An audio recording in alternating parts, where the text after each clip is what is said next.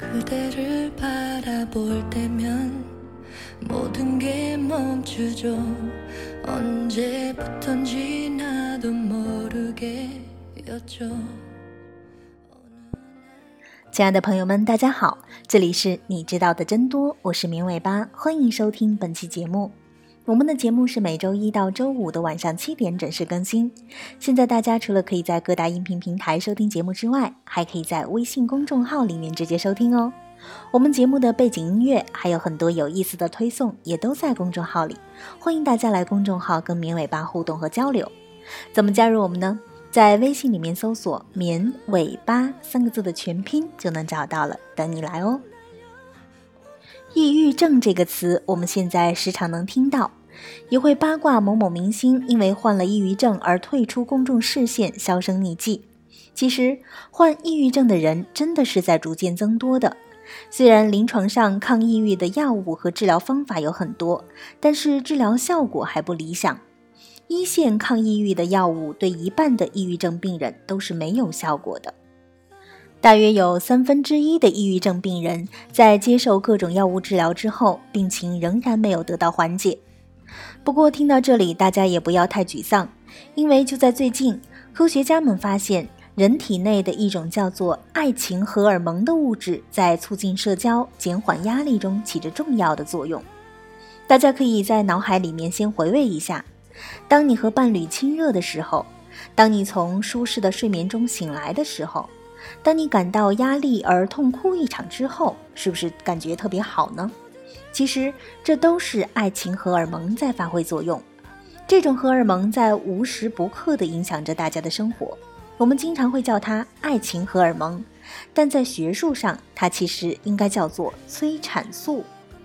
早在1953年，首次人工合成催产素之后，它作为催产和引产的药物，已经在临床上广泛使用。在分娩中，它会引发或者是加强子宫收缩，还可以控制产后出血。但实际上，催产素并不仅仅在分娩中才产生，也不仅仅是女性才需要。人体在相互拥抱、亲吻的时候，体内的催产素水平会迅速上升。性交和哺乳都能够刺激催产素的合成和分泌。另外，舒适的睡眠环境和有规律的睡眠也有助于催产素的分泌。那些让你感到温暖、安心的事，或者是某种好闻的味道、触觉、物体、景色等等，也能激发催产素的分泌。那催产素到底是什么呢？催产素是由九个氨基酸组成的荷尔蒙。大多数是由下丘脑视上核和视旁核的大细胞神经元组成。随着神经细胞末梢到达垂体内，经垂体后叶释放进入血液。最开始的时候，人们普遍认为催产素的作用是促进子宫收缩，参与泌乳反射。19世纪80年代，人们发现催产素还能增强母婴之间的感情。近年来，大量的研究表明。催产素能发挥中枢调节的作用，促进社交，增进感情，增强人们之间的信任感，减少压力，减少焦虑症状等等。既然催产素能减少焦虑症状，那它能不能用来治疗抑郁症呢？二零一一年，研究者首次报告了催产素用于辅助治疗抑郁症的案例。一位三十八岁的重度抑郁症患者。在十五年病史期间，尝试了各种抗抑郁药物，可抑郁症状最近五年内还在不断的加重。经病人同意，按照往常服用抗抑郁药物之后，再使用催产素喷雾，一天两次。使用一周之后，该病人的情绪和焦虑状况大大改善。目前，科学家们已经开展了大量的研究，探究催产素是否参与抑郁症发病机制的调控。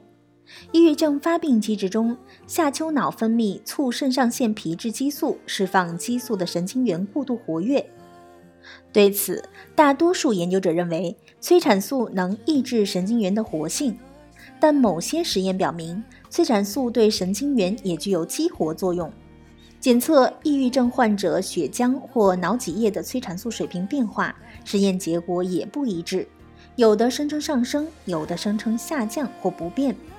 而检测抑郁症患者下丘脑的催产素神经元，发现表达水平升高。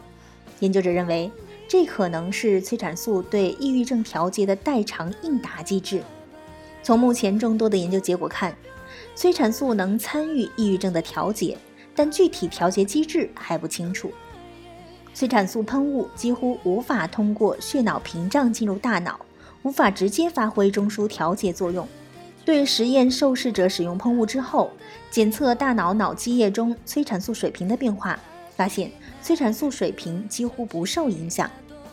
究竟催产素喷雾是如何发挥功能的呢？有研究者猜测，催产素喷雾带给人们的美好体验，可能是由于其他激素引起的。还有观点认为，催产素受体分布很广，可能通过外周受体发挥作用。喷雾的使用可能激活自主神经系统，比如迷走神经，进一步激活中枢催产素的释放。但是，这只是看到了催产素积极的一面。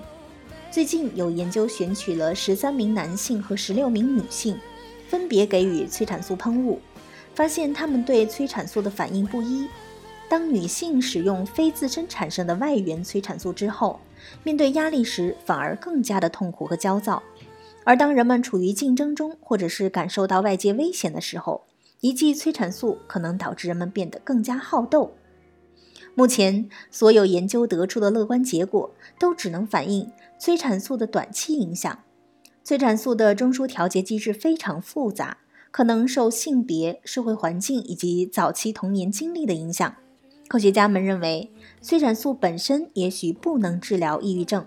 但还是有望用于缓解抑郁症的某些症状，或者是作为抗抑郁的辅助药物发挥作用。好的，以上就是本期节目的所有内容了，感谢大家的收听，也欢迎大家关注“明尾巴”的微信公众号。我们节目的背景音乐还有很多有意思的推送，也都在公众号里，大家也可以在公众号里面跟明尾巴互动和交流。怎么加入我们呢？直接在微信里面搜索“绵尾巴”三个字的全拼就能找到了，等你来哦！我们明天见吧，拜拜。